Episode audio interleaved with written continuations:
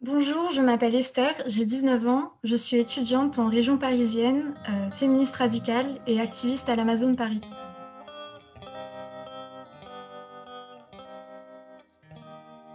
Bonjour et bienvenue sur le podcast de Rebelles du genre. Nous sommes des femmes militantes pour l'affirmation et la protection des droits des femmes basés sur le sexe, et donc notre biologie. Le sexe est la raison de notre oppression par les hommes, et le genre en est le moyen. Nous sommes les rebelles du genre. Nous observons aujourd'hui avec fureur des hommes qui envahissent nos espaces, agressent nos sœurs, revendiquent nos droits. Conditionnés à la gentillesse et touchés par leur victimisation, les femmes mettent en général un certain temps à comprendre l'arnaque du mouvement transactiviste et commencent souvent par soutenir cette idéologie. Puis elles ouvrent les yeux, constatent sa violence et la refusent. Ce podcast est là pour donner la parole à des femmes qui expliqueront pourquoi et comment elles sont devenues critiques du genre et qui témoignent de leur parcours. Écoutons leurs paroles.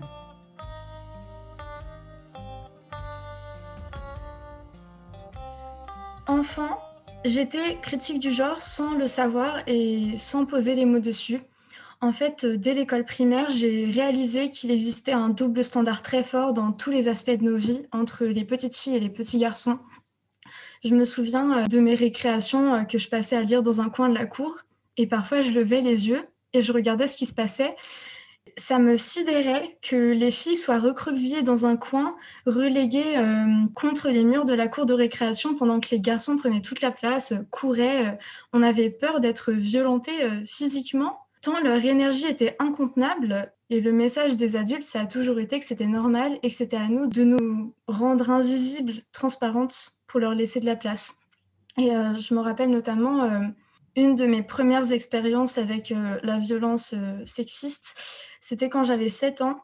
Il y avait dans ma classe un petit garçon qui, à chaque récréation, me poursuivait parce qu'il disait vouloir m'embrasser. Et euh, une fois, il m'a étranglée en me disant J'ai envie, de te, envie de te tuer. alors à l'époque, ma grand-mère, qui est psychiatre, en avait déduit qu'il reproduisait ce qui se passait chez lui entre son père et sa mère. Et lorsque mes parents en ont parlé au directeur de l'école, il a dit que c'était sûrement parce qu'il était amoureux de moi, qu'il fallait comprendre, euh, en gros, que je devais euh, me taire pour euh, le laisser exprimer sa violence comme il le voulait. Donc j'ai toujours été choquée par ça et choquée par les normes de genre et cette douceur, cette docilité imposée aux petites filles. Mais tout en étant révoltée, je n'étais pas moi-même touchée par euh, un quelconque sentiment de dysphorie euh, ou quoi que ce soit qui s'en rapproche parce que j'étais euh, assez conforme aux normes de genre, enfin autant qu'on peut l'être, je pense. Bien que personne ne soit binaire, j'avais les cheveux longs, je faisais de la danse classique, je n'avais aucun rejet de la féminité qui correspondait à ce moment-là à mon âge. Et au contraire, je me reconnaissais dans cette esthétique de la douceur qu'on impose aux petites filles donc ensuite, j'ai grandi et arrivé à la préadolescence, au début de l'adolescence, vers mes 11, 12, 13 ans, j'ai réalisé que ce que je pouvais auparavant encore relier à une forme de jeu enfantine devenait de la réelle violence. Je me rappelle que la première fois qu'un homme m'a dit, un homme adulte m'a dit "Eh salope, tu suces dans la rue", je ne savais pas ce que c'était une salope et je ne savais pas ce que c'était sucer. Je devais avoir 11 ans à peu près c'est une accumulation de sexisme et de misogynie que je percevais autour de moi, ont créé une colère en moi qui m'a fait m'orienter plus tard vers le féminisme. En parallèle de ça, je pense que c'est important de préciser pour la suite que j'ai grandi au sein d'une famille aimante. Mes parents m'ont toujours soutenue, euh, m'ont toujours aimée et m'ont toujours montré qu'ils m'aimaient. Et euh, notamment en ce qui concerne euh, l'homosexualité, par exemple, euh, j'étais très au courant du fait qu'ils étaient parfaitement ouverts. Le premier mariage auquel j'étais avec mes parents, c'était un mariage gay de leurs amis en 2012. Donc, j'ai vraiment grandi au sein d'une famille où je sentais que peu importe qui j'étais, j'allais être aimée et soutenue. Donc, avec l'affût de ces violences vers mes 12, 13, 14 ans, j'ai commencé à vouloir partager cette colère avec d'autres personnes qui pouvaient comprendre. J'avais le sentiment d'étouffer euh, dans un milieu scolaire qui me semblait insensible à toutes ces questions qui me taraudaient l'esprit à 24. Je me demandais, mais pourquoi, en tant que fille, on doit subir ça? Et euh, l'amalgame entre la féminité, le fait d'être une fille et donc plus tard une femme, et ces violences a été très vite fait dans mon esprit. En fait, je n'ai jamais détesté mon corps à proprement parler, mais je détestais le regard que les hommes posaient sur lui. Je détestais la réaction de mes camarades de classe, de mes camarades masculins à la vue de mon corps qui changeait avec l'adolescence je détestais le fait de devoir maintenant avoir peur, alors que j'avais pas encore ce sentiment de peur à l'enfance. Et en fait, l'acquérir, ça a fait monter ma colère encore. Et donc, je pense que j'étais à la recherche d'un sentiment de communauté et de compréhension avec euh, des gens de mon âge et aussi d'explication. Parce que euh, donc être une femme était devenu quelque chose de négatif dans mon esprit, je ne comprenais pas pourquoi.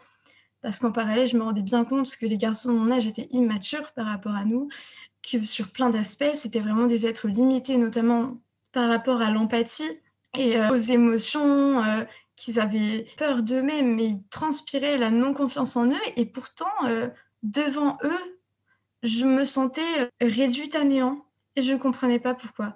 Donc, je me suis inscrite quand j'avais 14 ans sur un forum LGB je ne sais même pas s'il existe encore aujourd'hui. C'était spécifiquement pour les, les, ados, je crois que c'était 13-18 ans, quelque chose comme ça. Donc LGBT, mais à l'époque, il y avait très très peu de personnes trans. Et je traînais beaucoup sur Internet et euh, ça me semblait être l'endroit où j'allais trouver euh, ce sentiment de communauté. Et donc, euh, une personne sur ce forum m'a envoyé le lien d'un forum Discord. Peut-être qu'il y en a qui savent pas ce que c'est parmi celles qui nous écoutent. C'est un espèce de forum de discussion où on peut avoir plusieurs pages de discussion, on peut avoir accès à tout le forum ou seulement une partie. Et voilà, c'est pour chatter, on peut s'appeler aussi. Donc je suis arrivée sur ce forum qui était euh, sur le papier un forum féministe pour les droits des LGBTQ+. Et dans la réalité des faits, c'était un forum transactiviste. Et euh, c'est là que j'ai côtoyé pour la première fois euh, les aspects les plus sombres et les plus sectaires de la communauté trans. Évidemment, à l'époque, je m'en suis pas rendu compte et euh, je le dis maintenant avec le recul. Alors déjà, ce Discord s'appelait le Discord de l'amour. Donc, euh, en voyant ça, n'importe quel adulte fuirait très très vite. Mais à l'époque, j'étais une enfant et je me disais oui, l'amour c'est bien, on partage de l'affection. En fait, je pense que la première chose qui fait de ce milieu une secte, c'est ce besoin constant de dire à tout le monde que tout le monde est valide. Peu importe ce que tu fais, peu importe ce que tu penses, peu importe ce que tu dis, peu importe qui tu es, tu es valide, tu es parfait comme tu es. Et c'est ce sentiment d'hyper-positivité. Je me suis rendu compte plus tard en lisant des, documents scientifiques sur les fonctionnements des sectes qu'en fait, ces messages hyper positifs qu'on t'envoie de tous les côtés, ça, ça provoque, je ne saurais pas l'exprimer, je ne suis pas très scientifique, mais ça provoque dans la chimie du cerveau un sentiment de satisfaction et ensuite le cerveau va venir rechercher euh, ce qui provoque cette satisfaction. Donc en fait, euh, à force d'être partiellement dans cette bulle sur Internet d'hyper-positivité qui, qui, effaçait toute réflexion en fait. Parce que euh, n'y avait pas de réflexion féministe, il n'y avait pas de réflexion sur les réels droits, il y avait juste un besoin de validation constant et une volonté euh, d'assaillir tout le monde avec la validation qui faisait que le monde réel me paraissait euh, en comparaison froid, comment dire, dépourvu d'amour et dépourvu de soutien, ce qui était très faux, en tout cas dans ma propre vie à ce moment-là. Donc, euh, les transactivistes sur ce Discord ont procédé selon un mécanisme d'embrigadement qui est extrêmement complexe et qu'avec le recul, je comprends difficilement, même si je le saisis beaucoup mieux qu'à l'époque. En fait, ils nous font sentir, globalement à tout le monde, mais je pense que les jeunes filles euh, à tendance féministe, disons, sont particulièrement touchées du fait de notre éducation à l'empathie, euh, aux soins d'autrui et aussi de notre sentiment d'infériorité dû à l'éducation en fait, ils nous font sentir euh, qu'on n'est qu'une construction sociale qui renvoie des oppressions de partout et que le seul moyen de ne pas constamment projeter de la violence autour de nous euh, sur tout le monde, c'est de se déconstruire. Et euh, on se sent extrêmement mal et on a surtout l'impression que ces gens, les transactivistes, sont des ressources vitales pour qu'on ne soit plus ce monstre en fait et qu'on puisse devenir quelqu'un de bien. Donc quelqu'un de bien, euh, c'est quelqu'un qui va pas mégenrer, c'est quelqu'un qui, respecte toujours les identités de tout le monde et qui se bat contre l'ennemi commun, euh, les sales Même si à l'époque c'était moins répandu qu'aujourd'hui. Et donc, ça crée un, cercle de dépendance. En fait, euh, plus on se sent mal parce qu'on n'est pas déconstruit, parce qu'on a l'impression qu'on va violenter tout le monde, plus on a besoin des transactivistes pour nous expliquer.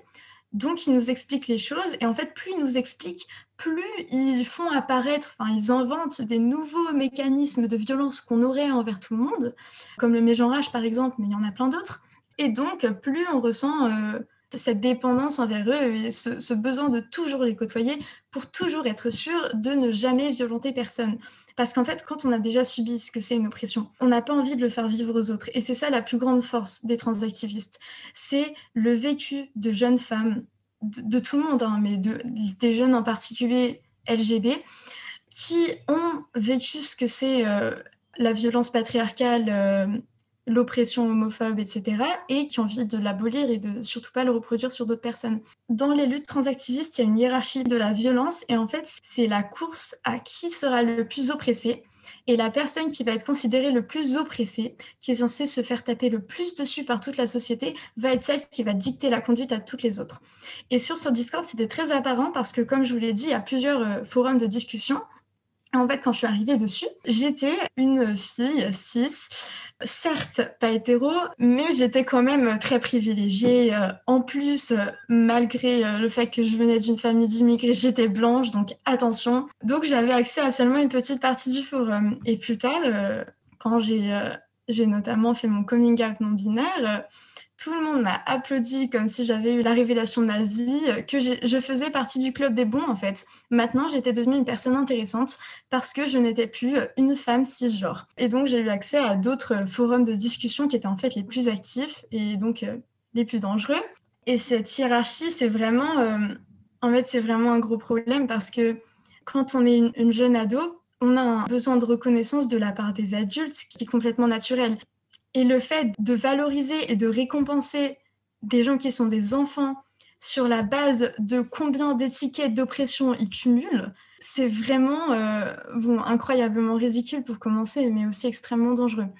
Et euh, j'ai parlé d'adultes. En fait, sur ce Discord, je, faisais partie des plus jeunes. Je pense que la plus jeune euh, devait avoir 13 ans. Moi, j'en avais 14. Il y en avait une qui en avait 16 il y en avait quelques-uns qui avaient entre 18 et 20 ans. Et puis, il y avait des adultes de 35 ans qui avaient des enfants, qui étaient mariés et euh, qui trouvaient ça parfaitement normal de discuter de notre sexualité euh, sur Internet toute la journée avec nous, euh, des ados au collège. À l'époque, évidemment, je ne me rendais pas compte à quel point c'était dangereux.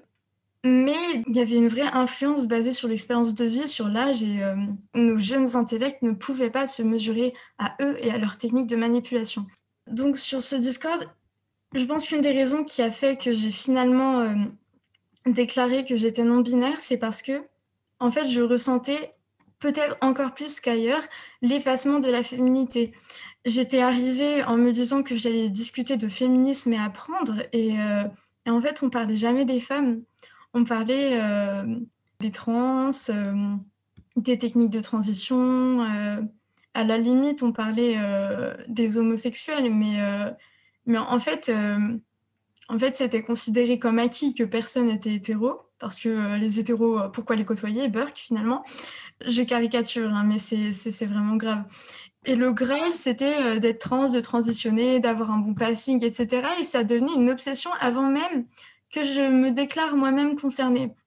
En fait, c'est un sujet qui, une fois qu'on s'y attache, accapare tout notre temps, toute notre vie. C'est extrêmement chronophage parce que il y a toujours plus à apprendre, il y a toujours des nouveaux mots, des nouvelles étiquettes qui sortent et, euh, qu'on doit mémoriser instantanément et utiliser parfaitement comme si on les avait intégrés dès notre plus jeune âge au prix d'être euh, les vilains oppresseurs complices du patriarcat. Et donc, ça prenait tout mon temps. Les souvenirs que j'ai de cette période, c'est moi dans ma chambre, euh, sur mon téléphone, en train de me renseigner sur Instagram sur tous les nouveaux genres qui sortaient, tous les nouveaux pronoms, euh, m'entraîner à, faire des choses qui n'étaient pas naturelles. Par exemple, genre au féminin, quelqu'un qui a 35 ans, qui est un homme, qui a une voix d'homme, qui n'a pas effectué de transition et entraîner mon cerveau, contraindre mon cerveau à accepter que c'était normal et que c'était ça ou être violente. Et, en fait, sur ce Discord, on m'a appris que le genre était un ressenti. Ça, c'est vraiment la base de la Bible transactiviste. Le genre est un ressenti. Donc, si tu te sens femme, tu es femme. Si tu ne te sens pas femme, tu n'es pas femme. Or, moi, à 14 ans, à part les fois où j'étais confrontée à, la violence et au sexisme, par exemple, quand je rentrais tard le soir dans le métro et que des vieux mecs me suivaient, je n'avais pas un sentiment profond d'être une femme. Parce que premièrement, j'étais une enfant. Et deuxièmement, ce sentiment profond, je pense qu'il ne vient que euh, des retours qu'on a de l'extérieur. Les moments où je me suis sentie euh, le plus femme de ma vie, à part euh, quand c'était lié à des faits biologiques, euh, comme par exemple avoir ses règles, c'était les moments où j'ai été le plus confrontée à la violence des hommes et où on m'a ramené le plus à ce statut de femme. Mais donc, si le genre est un ressenti, ce que j'ai appris sur ce Discord, n'importe quel ressenti que j'avais, pour moi, pour l'enfant que j'étais, pouvait être associé au genre. Et c'est comme ça que j'ai commencé à me dire que je n'étais pas une femme parce que ce sentiment profond manquait et que j'étais euh, plein d'autres choses parce que j'avais des émotions, des émotions complexes comme n'importe qui, et euh, ces émotions pouvant être facilement rattachées au genre, bah, je me suis définie euh, non-binaire gender fluid. Et ensuite, j'ai passé des mois et des mois à analyser chacun de mes ressentis en me demandant si c'était lié à mon genre. En fait, sans même me demander, parce que je réfléchissais même plus je me disais, ah, j'ai ressenti ça, c'est sûrement euh, un nouveau genre, vu que je suis gender.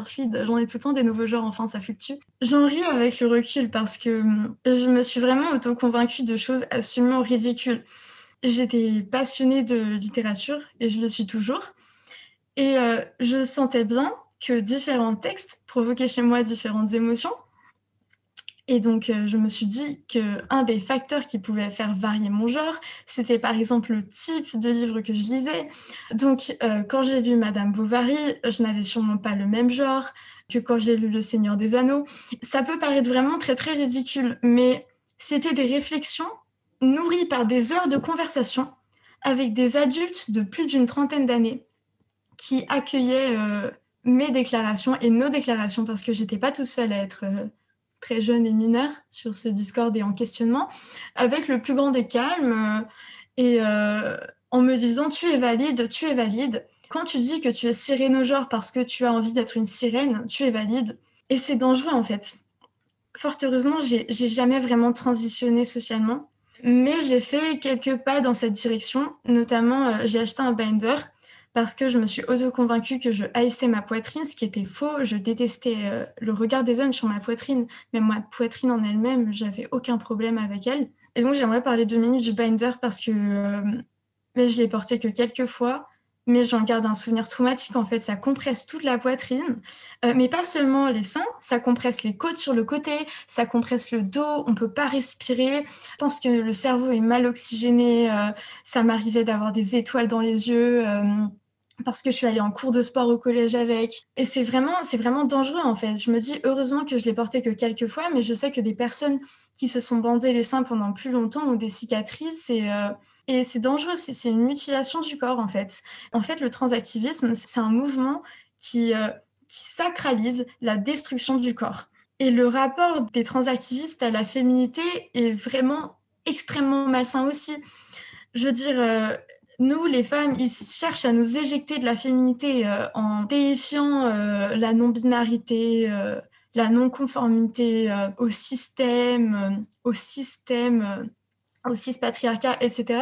Mais eux, surtout les hommes transidentifiés, sacralisent la féminité et une féminité cliché qui me répugnait en fait. En fait, je pense que de voir les photos de ces adultes hommes avec, je veux dire, le torse poilu en vêtements euh, clichés de la féminité. Euh, je sais plus, j'aimerais pas dire de bêtises, mais il me semble que j'ai vu des photos d'eux en sous-vêtements, je sais plus, en dentelle, euh, avec une, esthétique très cabaret, etc. En fait, ça me dégoûtait encore plus de la féminité, parce que je voyais ça, je me disais, c'est ça une femme, je veux pas être comme ça. Et inconsciemment, en tout cas.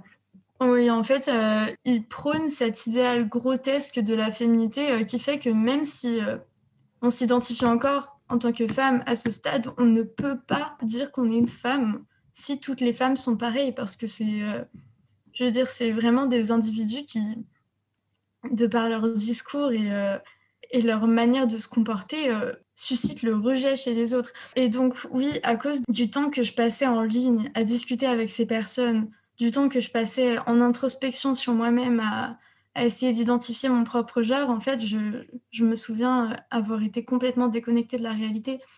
Vers la fin, je lisais même plus, j'écoutais pas en classe, je passais ma vie sur mon téléphone.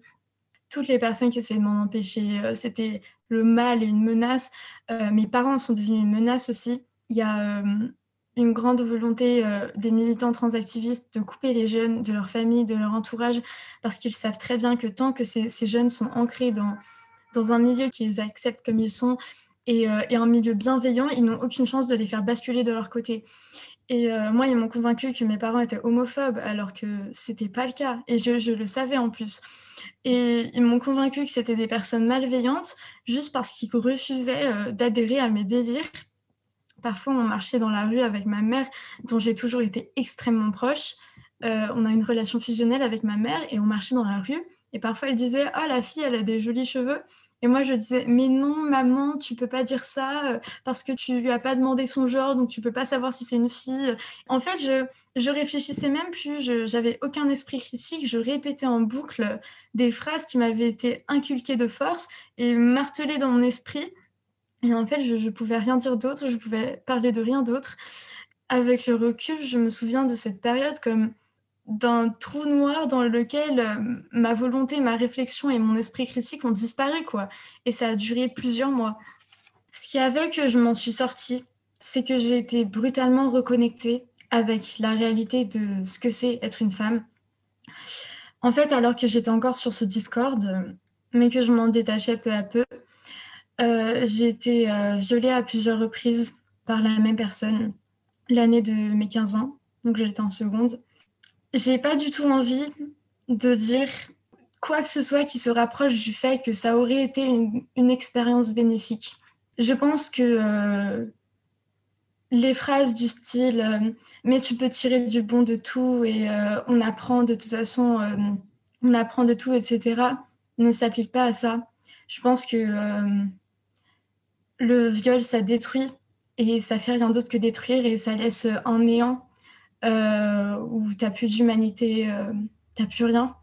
Mais malgré ça, euh, ça m'a reconnecté avec ma réalité physique et sans poser les mots dessus à l'époque, presque inconsciemment, je pense, j'ai fait le lien entre, entre ça, ce sentiment, et ce que j'avais éprouvé euh, toute ma vie en fait, face euh, aux différents degrés de violence masculine. Et j'ai réalisé que être une femme, c'était ça. Euh, c'était être poursuivie par les garçons quand j'avais 7 ans, c'était être violée à 15 ans et, et ça n'avait rien à voir avec la vision paillette, feu d'artifice et fête que les hommes transidentifiés de ce Discord me donnaient. Et suite à ça, j'ai quitté euh, discrètement les conversations, etc.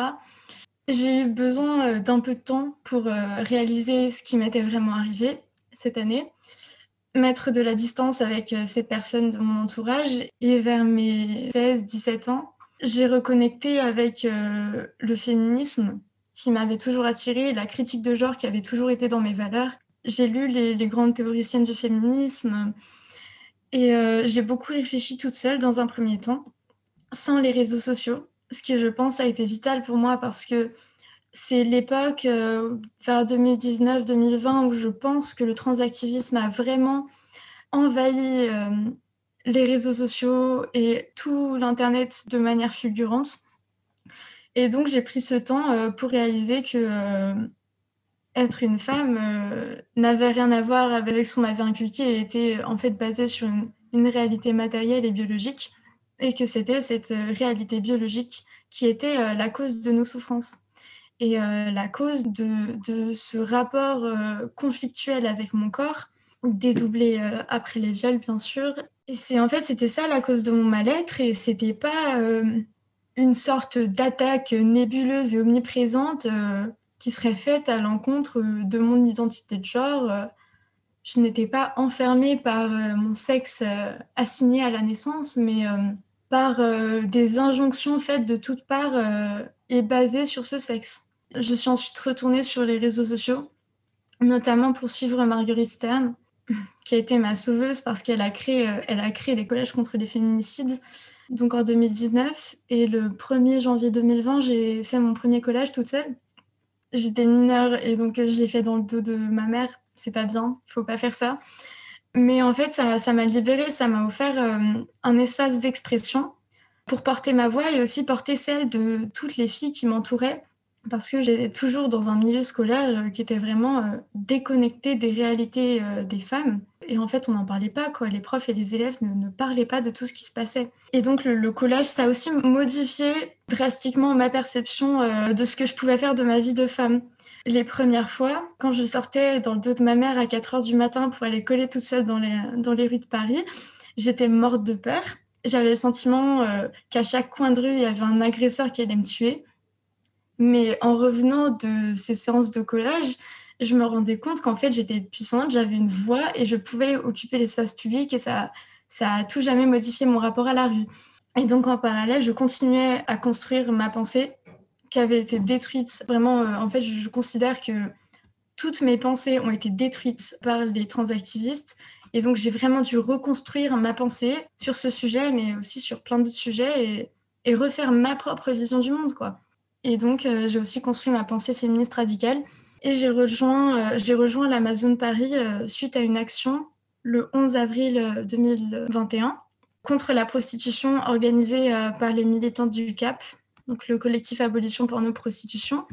Et en rejoignant l'Amazon Paris, déjà, j'ai découvert qu'il y avait toute une communauté euh, de femmes réelles, pas euh, uniquement sur la toile, qui partageaient mes valeurs et qui surtout osaient s'exprimer sur les violences euh, commises déjà par les hommes et puis plus spécifiquement par les transactivistes. Parce que c'est vrai que j'évolue dans des milieux, je suis étudiante en prépa littéraire et la prépa, euh, je, sais que c'est pire dans d'autres milieux universitaires, mais c'est vraiment euh, queerland quoi. Il y a plein d'élèves qui transitionnent. L'année dernière, euh, mon prof d'histoire nous a fait un cours sur l'histoire du genre depuis la Révolution et il n'a jamais parlé de sexe et sur chacune de mes copies, j'ai passé mon premier paragraphe à argumenter pourquoi j'allais utiliser les mots sexe et femme et homme et pas genre.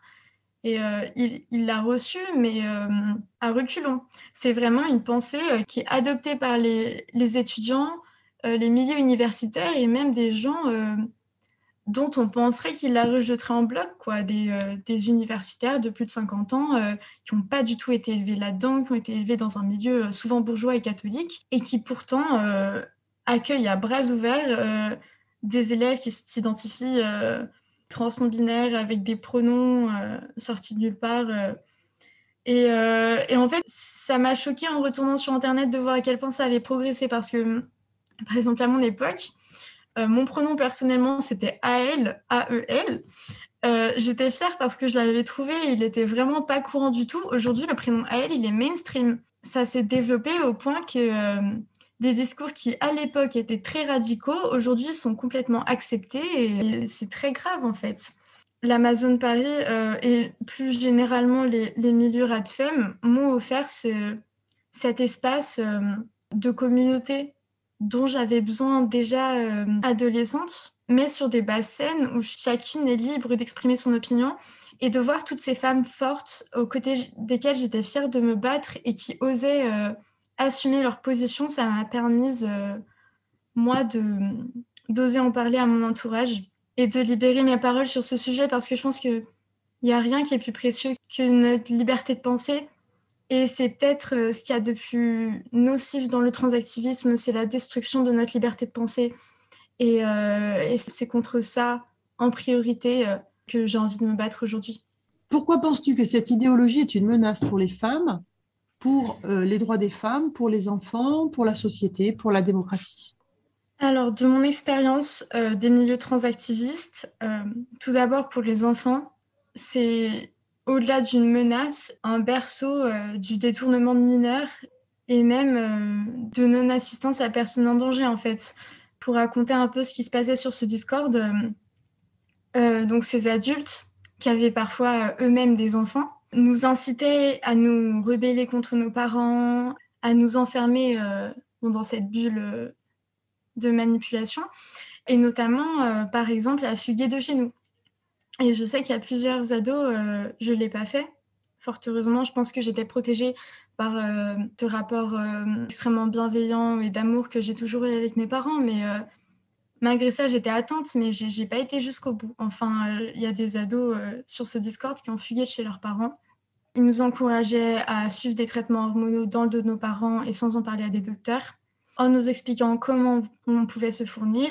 Ils nous encourageaient à violenter notre corps de mille façons, à utiliser tout ce qui était binder et tout.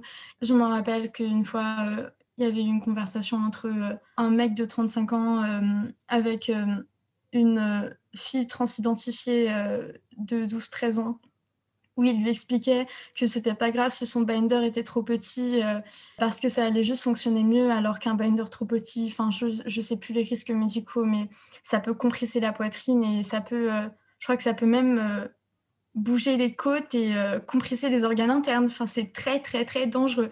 En fait, ce besoin de validation du transactivisme tout le temps, tout le temps, ça a créé un déni de tout le reste, en fait, qui pouvait justifier euh, pleinement le mal-être euh, de ces gens. Et cette même fille transidentifiée, elle avait expliqué un soir qu'elle avait été violée devant son père par un ami de son père. Euh, je suis désolée d'en parler, de, parler comme ça dans des termes graphiques, mais je pense que c'est important de dire les choses. Et elle avait expliqué ça. Donc il y avait des adultes qui étaient pourtant censés être féministes et renseignés sur les traumatismes qui suivent de tels événements et personne n'avait l'idée euh, d'imputer son mal-être en partie au moins à cette expérience. Et euh, tout le monde prétendait que c'était uniquement parce qu'elle avait été assignée à la naissance euh, fille par un vilain docteur transphobe alors qu'elle n'était absolument pas une fille. Et ça a des conséquences très concrètes sur les enfants. Je pense que je l'ai dit tout à l'heure, mais c'est de pire en pire à mon époque, c'était encore très marginal et j'étais peut-être une des seules de mon collège à être au courant et au fait de, ces mouvances. Mais aujourd'hui, je sais que c'est extrêmement répandu. Je sais que dans les cursus scolaires et universitaires, il y a des préventions contre la transphobie, avec notamment une banalisation de l'utilisation euh, des euh, espaces réservés aux femmes par les hommes transidentifiés. Encore hier, j'ai une amie qui m'a montré euh, une caricature euh, qui avait été étudiée dans son cours d'anglais de fac, où en gros, euh, ça se moquait d'une femme qui protestait contre un homme utilisant les toilettes, les toilettes réservées aux femmes. donc c'est extrêmement dangereux et cette pression à l'inclusivité et à l'inclusion des hommes dans tous les espaces réservés aux femmes, ça crée des violences sans nom. Je pense que le séparatisme et le fait de se couper des hommes doit être un choix personnel. Mais euh, je pense que c'est vital qu'on ait, euh, dans l'état actuel des choses, des espaces réservés aux femmes, euh, ne serait-ce que parce que certaines sont traumatisées. et je pense qu'on doit avoir des moyens d'échapper à cette violence. Et je sais que aux États-Unis, par exemple, en Californie, les prisons commencent à instaurer des, des moyens pour faire face au fait qu'il euh, y a de nombreuses grossesses euh, liées à des viols que subissent les femmes par euh, des femmes transidentifiées qui sont incarcérées avec elles. Enfin, des, hommes transidentifiés, pardon, qui sont incarcérés avec elles. Et la réaction des prisons, c'est de créer des infrastructures pour accueillir ces bébés issus de viols plutôt que de lutter contre la présence d'hommes dans les prisons de femmes. On sait que dans le milieu sportif, ça cause énormément de problèmes à cause de différences biologiques évidente qui crée des disparités. La pression à relationner, comme ils disent, dans le sens euh, avoir des relations amoureuses et sexuelles euh, avec des hommes transidentifiés, euh, dix femmes trans, dans les milieux lesbiens est inouïe. Aujourd'hui, à Paris, il y a presque plus de bars lesbiens parce qu'ils sont tous soit en train de fermer en faillite, soit extrêmement peu connus et fréquentés, soit investi complètement par les trans euh, et par les hommes. J'ai été frappée. Euh, je ne sais pas si euh, la, mutinerie, c'est censé être le bar lesbien de Paris en non-mixité. J'y suis allée deux fois. La deuxième fois que j'y suis allée, il y avait plus d'hommes que de femmes. Et certains étaient des femmes trans, entre guillemets, donc transidentifiées, etc. Certains étaient non-binaires. Et certains, pas du tout, étaient des hommes cis-hétéros.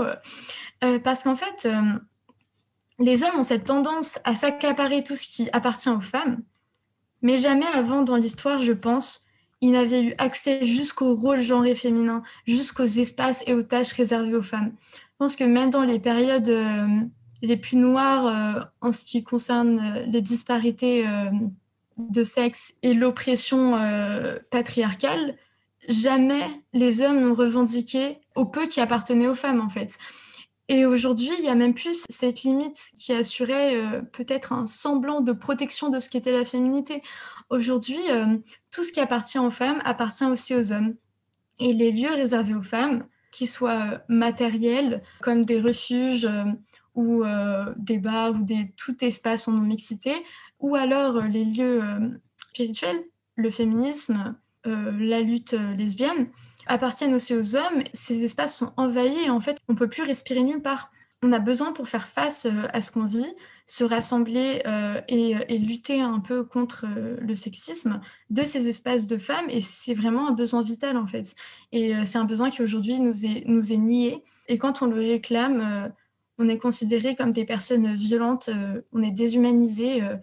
le mot TERF plane au-dessus de nos têtes comme une épée de Damoclès et, et c'est extrêmement dur de, parler et, euh, et de revendiquer aujourd'hui euh, nos espaces.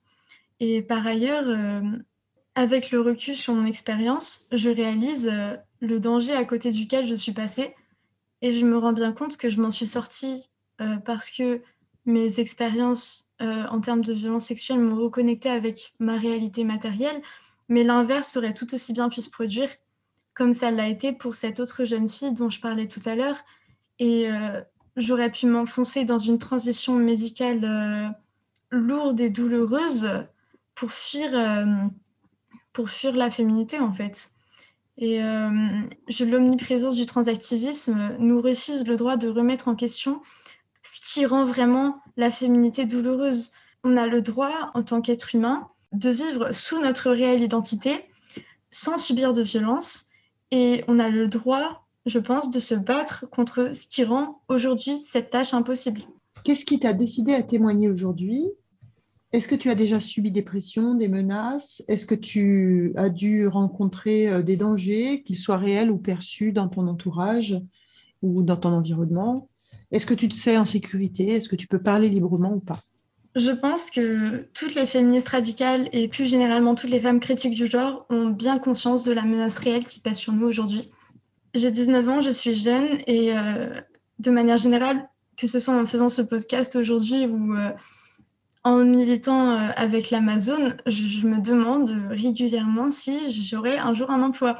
Parce que je vois dans d'autres pays des gens se faire licencier se faire ostraciser de la société euh, parce qu'elles ont osé euh, défendre des positions critiques du genre. Après, j'ai beaucoup de chance dans le sens où j'ai un entourage qui globalement m'écoute, qui soit d'accord avec moi ou pas. Ma famille me soutient et soutient mes positions. Euh, je pense que mes parents sont très très très soulagés que je sois revenue de là où j'étais il y a quelques années. Mes amis les plus proches, qui soient renseignés sur ces sujets ou pas, qui partagent mes valeurs ou pas, globalement me soutiennent. Après, euh, j'ai déjà euh, subi euh, des pressions concrètes, notamment récemment, j'ai perdu tout un groupe d'amis qui pourtant se comportaient comme s'ils étaient très attachés à moi, parce que j'ai retweeté un tweet de Marguerite, un tweet qui parlait de féminicide, hein. même pas de critique du genre, et suite à ça, on m'a confrontée et je ne me suis pas cachée du fait que je l'admirais énormément et que je n'avais pas honte de partager son travail. Et euh, donc, euh, tout ce groupe de personnes, euh, une dizaine à peu près, ont coupé contact avec moi et j'ai appris par la suite qu'ils faisaient des soirées où ils parlaient de Esther Lassalterf qu'ils avaient bien heureusement éliminé de leur vie. Donc après, je témoigne sous mon identité et je pense que c'est important de, de, le faire, même si je comprends bien sûr les femmes qui ne le font pas parce que je préfère vivre libre de m'exprimer en sachant que je ne vais perdre personne suite à mon discours.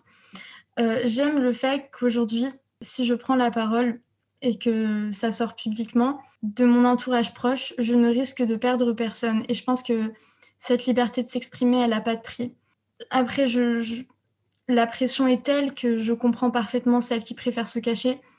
Et à vrai dire, je comprends même celles qui n'osent pas s'avouer que le discours qu'elle prêche est en fait absurde et violent envers elle-même parce que c'est tellement omniprésent. Je pense que la clé de notre libération, c'est vraiment avant tout la libération de notre parole. Et que si même nous, on n'ose pas s'exprimer sur ce qui nous arrive, euh, quand je dis nous, je, parle des femmes, euh, personne ne le fera à notre place, évidemment. Et, et c'est pour ça que je trouve ça important de témoigner et que je trouve que des podcasts comme Rebelle du genre euh, sont vitaux en fait pour se rendre compte que euh, en fait plus on parle plus on est nombreux à le faire et, euh, et en fait on est des millions dans le monde je pense et c'est important de faire face au camp d'en face qui n'hésite pas à s'exprimer publiquement sur les réseaux sociaux pour nous insulter. Donc je pense que notre enfin ma réponse en tout cas elle est pacifique. Je veux pas de mal à ces personnes. J'ai juste envie qu'elles arrêtent de nous vouloir du mal. As-tu euh, une anecdote euh, ou plusieurs à raconter sur un événement qui t'aurait marqué concernant la transidentité ou le transactivisme? Alors j'ai deux anecdotes qui, je pense, prouvent à quel point les dérives du mouvement trans, disons, sont omniprésentes, touchent toutes les femmes et euh, sont vraiment dangereuses et déterminantes dans les vies des individus au-delà du fait qu'elle nous empêche de régler euh, des problèmes euh, sous-jacents dans la société euh, dans son ensemble.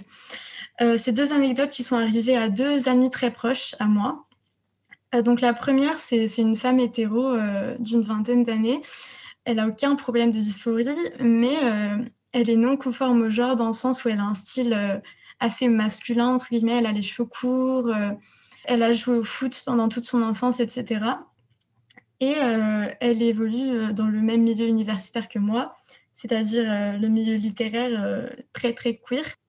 Et notamment, elle avait des amis qui étaient persuadés, qui le sont toujours je pense, mais persuadés pendant très très longtemps, qu'elle était alors au choix soit une lesbienne refoulée, soit un homme trans refoulé. Elle, est critique du genre, donc euh, elle n'a personnellement jamais été influencée par ses discours, mais euh, je me rappelle qu'on lui répétait tous les jours Mais si, euh, mais questionne-toi sur ton genre, déconstruis-toi, tu vois pas que t'es un homme trans, etc. Et en fait, c'est, ça m'avait déjà choqué cette insistance à vouloir caser chaque personne qui ne rentre pas parfaitement dans les normes de la féminité dans une autre case, celle d'homme trans ou de lesbienne, dyke, butch ou je ne sais quelle étiquette euh, ridicule. Elle m'a raconté qu'une fois, elle a été en soirée avec euh, notamment ce groupe de personnes et euh, une fille qu'elle n'avait jamais vue en discutant cinq minutes avec elle du fait qu'elle était sûrement un homme trans refoulé, a sorti de son sac une seringue et de la testostérone en disant Tiens, si tu veux, je te fais une injection. les mots me manquent pour m'exprimer à quel point c'est dangereux de, de s'auto-médicamenter comme ça et de, de, proposer ça en soirée à des gens qui potentiellement euh, ont consommé des substances, donc ne sont peut-être pas dans un état pour prendre des décisions comme ça, mais dans tous les cas, euh, proposer un traitement à, quelqu'un qui n'en veut même pas et qui en plus n'a pas vu de médecin pour ça, c'est euh, en fait c'est vraiment vraiment du à ces pensées de tout le monde est contre nous et on, doit s'en sortir par nous-mêmes. Mais en fait, c'est médicalement dangereux. Et la deuxième anecdote, c'est une autre amie à moi qui a parlé, euh, elle a parlé à un médecin du fait, euh, c'était un médecin qui la suivait euh, pour un syndrome de stress post-traumatique à, la suite d'un viol qu'elle avait subi. Et je crois vraiment que c'était son psychiatre a suggéré le fait que ce mal-être et ce rejet de la féminité pouvaient en partie découler euh, de non-conformité avec le genre féminin et lui a dit qu'elle devrait explorer euh, la possibilité euh, d'être trans, non-binaire ou homme. Vraiment, cette omniprésence de la pensée trans nous empêche de trouver des solutions pour des choses qui sont des mal-être qui sont dans le quotidien d'extrêmement beaucoup de personnes. Il y a 94 000 femmes violées en France par an. Imaginez si chacune d'entre elles associer euh, ce rejet euh, de, de, son sexe, ce rejet de son corps et ce rejet de la féminité à, euh, au fait d'être trans. En deux minutes, ce serait plus une minorité en fait. Si toutes les femmes qui avaient un rapport bouleversé à leur corps du fait d'avoir subi des violences s'en remettaient au diagnostic des transactivistes, il n'y aurait plus aucune femme. Et je, je pense que je dis des évidences, mais en fait, ces deux anecdotes, pour moi, elles prouvent à quel point la médicalisation de la transidentité et l'omniprésence de la transidentité, ça peut toucher n'importe qui. Ça peut toucher des gens qui ne sont pas du tout dans ce mouvement. Ça peut toucher euh, euh, des femmes cis hétéros euh, qui sont seulement non conformes au genre. Ça peut même toucher des femmes comme moi qui, à la base, correspondaient parfaitement aux normes de genre. Et ça, ça peut toucher n'importe qui. C'est un danger qui n'épargne personne. Et c'est pour ça qu'il faut à mon sens, informer le plus possible les femmes. Est-ce que tu as quelque chose à ajouter? Euh, Oui. Enfin, j'aimerais appeler euh, peut-être les personnes qui m'écoutent à, se fédérer un peu plus. Et euh, le propre du transactivisme et de la transidentité, c'est que ça nous coupe de toute vision globale de la société en nous obligeant à nous focaliser sur nos propres sentiments, nos propres ressentis, notre propre individualité, tout en nous détachant en fait de notre être, puisque ça nous détache de notre corps. Et euh, pour citer euh, Bell Hooks, une autrice féministe incroyable, dont je conseille la lecture à tout le monde, uh, The challenge to patriarchy is political and not lifestyle or identity. Donc, euh, je pense que je pourrais traduire comme euh, le défi et la réponse au patriarcat est politique et ne se situe pas euh, dans euh, le mode de vie individuel ou l'identité. En fait, oui, je pense que c'est le groupe qui va nous sauver et le, fait qu'on doit, en fait, pour se libérer, on doit tous se battre ensemble et cumuler nos identités individuelles pour former le peuple, la peuplesse des femmes. Voilà. Merci d'avoir écouté notre parole. Et n'hésitez surtout pas à partager le plus largement possible. S'il vous plaît, signez la Déclaration des droits des femmes basée sur le sexe. womansdeclaration.com. Rejoignez-nous, n'ayez plus peur. Ensemble, nous ferons changer les choses. Si vous souhaitez témoigner, contactez-nous par mail. Et à bientôt pour un nouveau témoignage de Rebelles du genre.